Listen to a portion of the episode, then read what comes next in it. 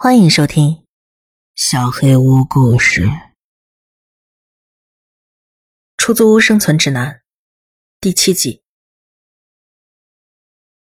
我愣了一会儿，终于意识到自己的计划居然真的奏效了。这似乎有些太简单了，太容易了。但他真的来了。德里克面目慈祥，眼角和脸颊上的皱纹让他的表情更加柔和。帽子下方遮不住的白发在黑夜中格外吸引目光。他再次打破了沉默：“你种的这块小花园真漂亮。如果你愿意的话，我可以照看它。这里上一个花园就是我打理的。”我知道你是谁，我们需要你。我需要你。这是我唯一能总结出来的话了。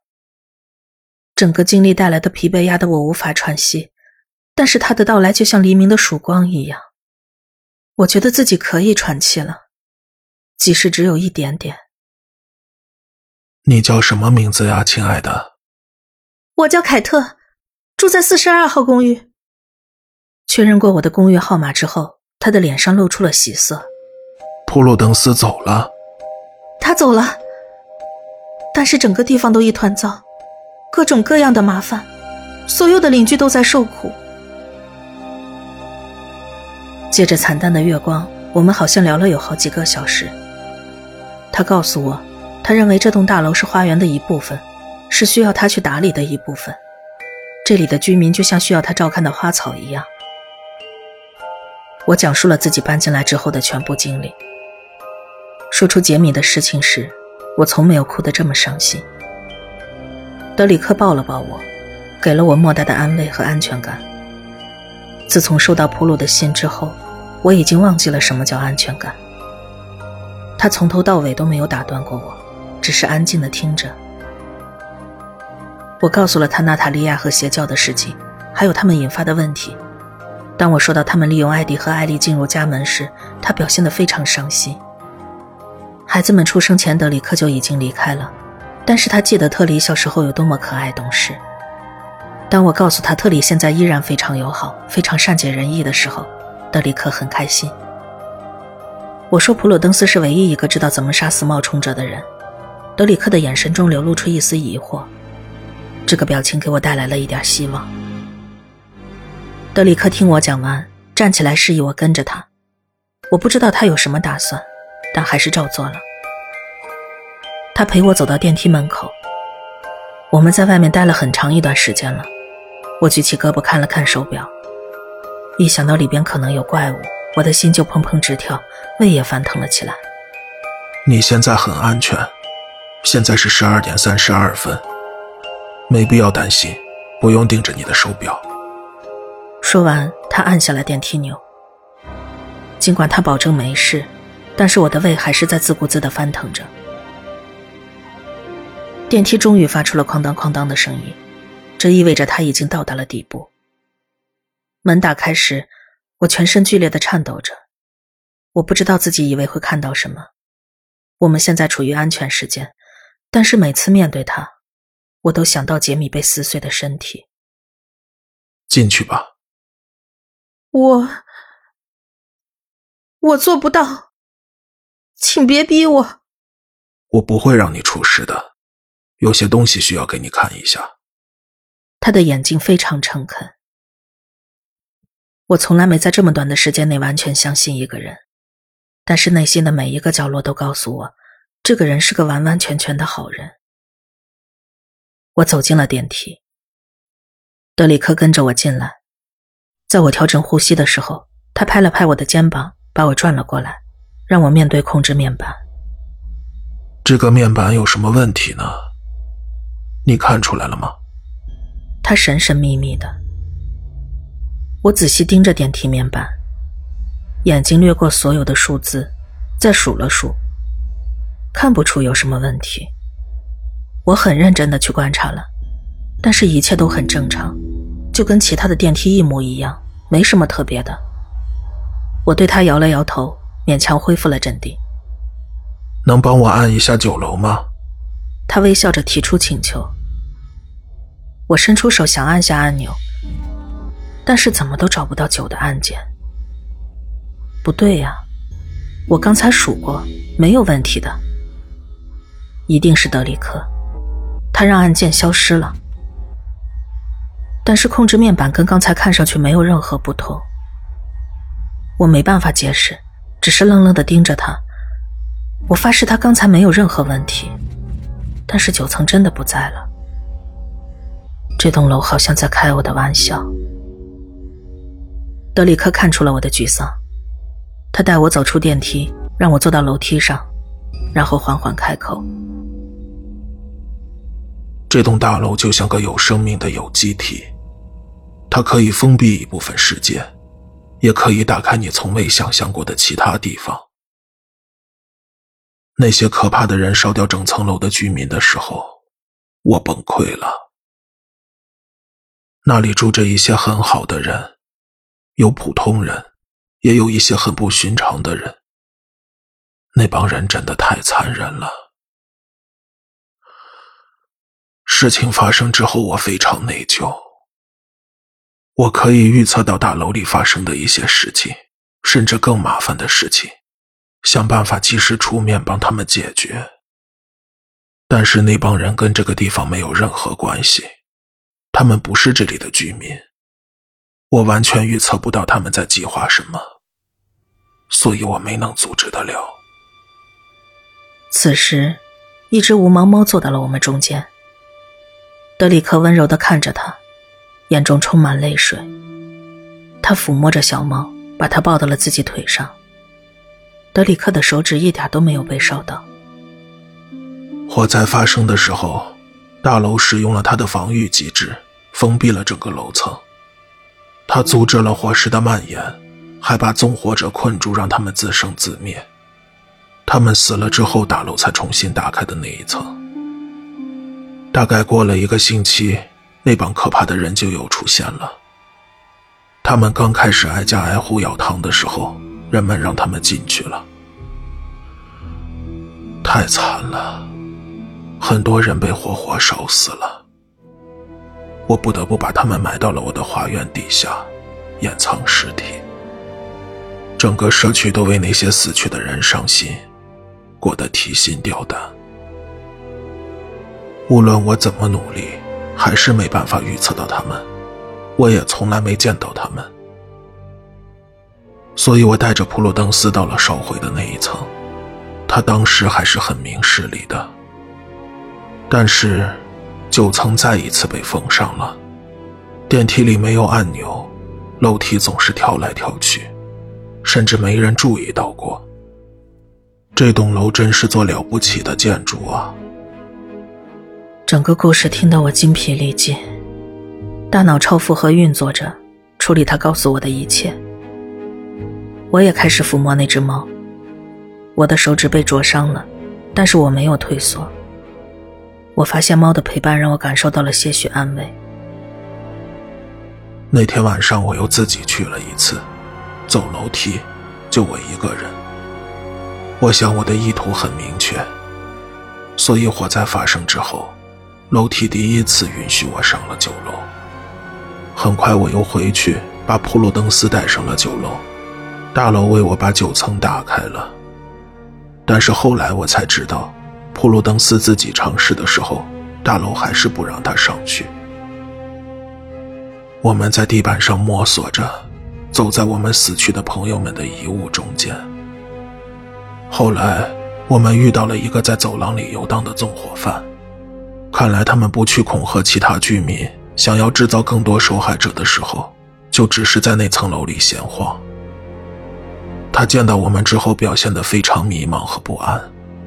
他抽搐了一下，吐出了一口粘稠的糖线。那好像是他下意识的反应，我几乎要为他感到难过了。他说自己住在六十六号公寓。他身后有更多的人逐渐靠了过来。普鲁登斯吓了一跳，他满头大汗，后退着躲避那个男人。但是后退并没有让他冷却下来，他慢慢的越来越热。我并没有感觉到什么，那些奇怪的事情好像从来没有对我产生过什么影响，我也不知道为什么。有时候我甚至知道该怎么对付他们，就像我被编辑好了程序一样。现在即使在他们的领地上，面对一个新的问题，我也知道我该做什么。我抓住那个人，把他扔进了六十六号公寓。其他的纵火犯也逐渐逼近了过来。那个男人想要离开公寓，木门早就已经被烧毁了，但是有什么东西挡住了他。他大喊大叫，但怎么都出不来。普鲁登斯振作了起来。他抓住了一个之前想要杀死他朋友茉莉的人。他记得那个人曾经报出来的房门号。他学我的样子，把那个人丢进了那间公寓。他疼得龇牙咧嘴，出了很多很多的汗。但是这招再次奏效了。普鲁登斯想去处理其他人，但是当他们逐渐靠近，我看到他身上已经开始起水泡了。我把他拖出走廊，回到了楼梯间。我们跑掉了。后来他让我再带他去九楼，他说楼梯不让他自己去，但是那些人实在太危险了，他不能不管。居民们逐渐学会了拒绝让他们进门。我们困住那两个人之后，已经没有人员伤亡了。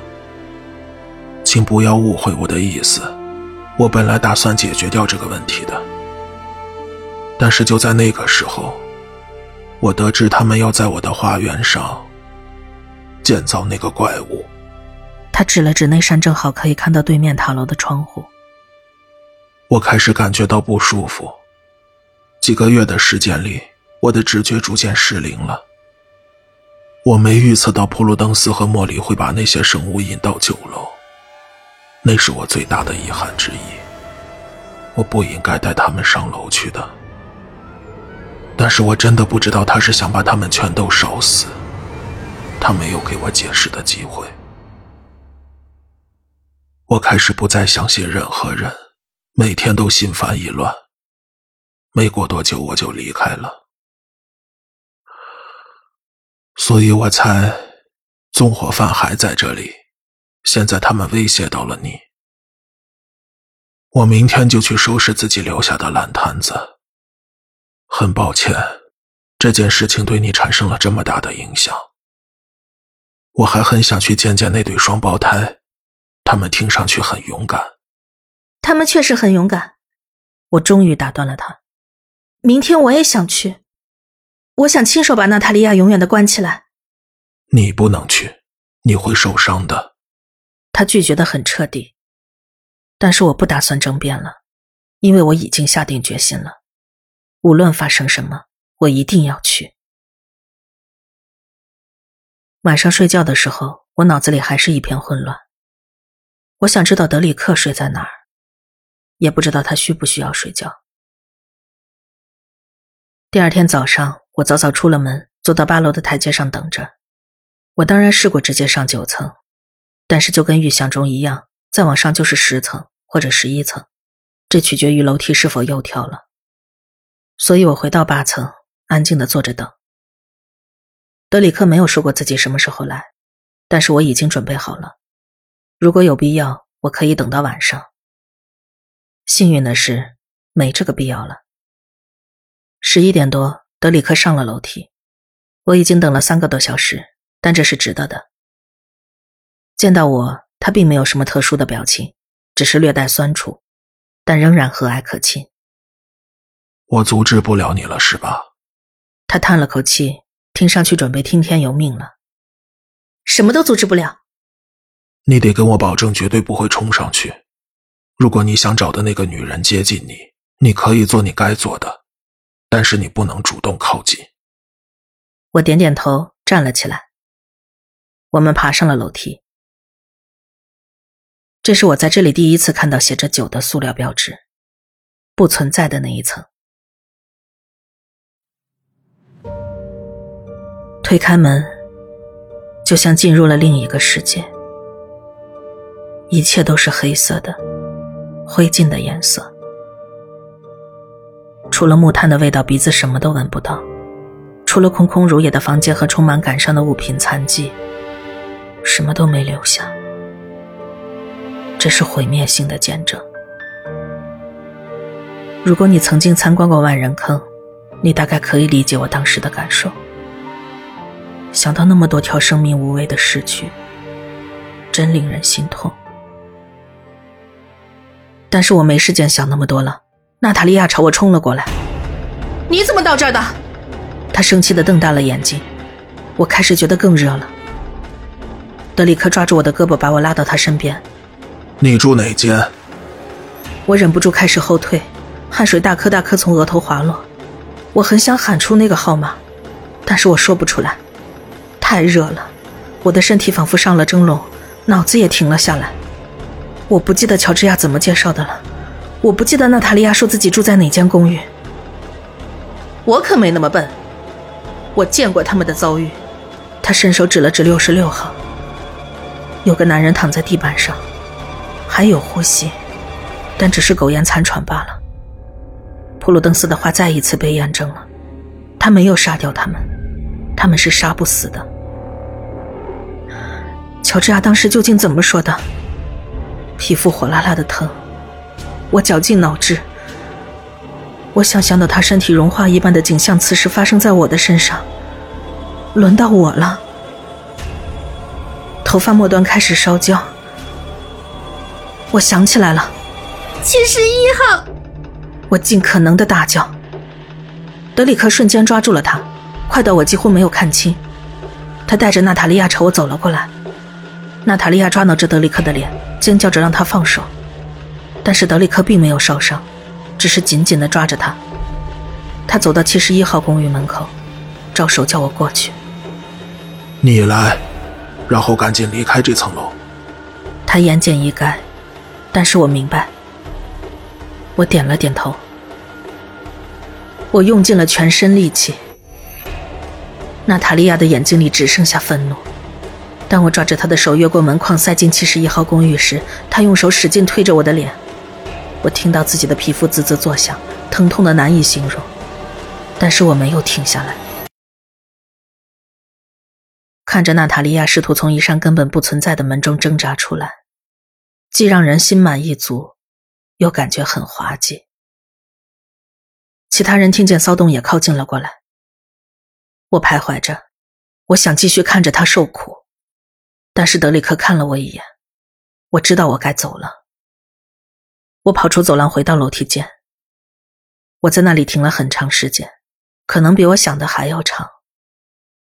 我知道自己可能再也见不到这个酒了，但这一切都是值得的。我想在这里等着德里克。我忍不住想象那些邪教徒第一次在这里被烧死时的场景。走廊传来愤怒的尖叫声，我有些担心德里克，但是我知道这没有必要。他花了一些时间，但最终还是走了出来。他什么都没说，只是看着我脸上烧伤的痕迹。他也不需要说什么，我知道他已经解决了。我们默默走下楼梯，朝我的公寓走去。我抬头看了看第九层，我知道，大楼会永远的封锁他。我们下了好几层才回到七楼。我邀请德里克来喝杯茶，但是他拒绝了。他说要去看望一些老朋友。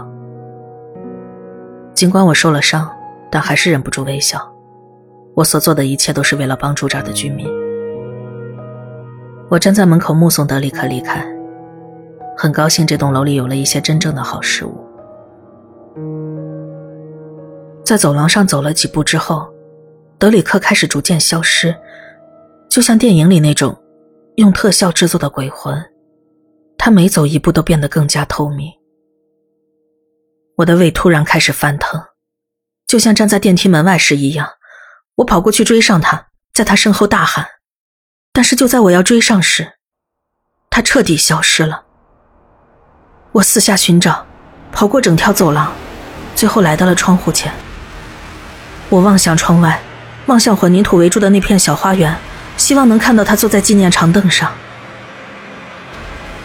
我没看见他，我看到了普鲁登斯。他拿着一把大剪刀，彻底剪碎了我的灌木丛。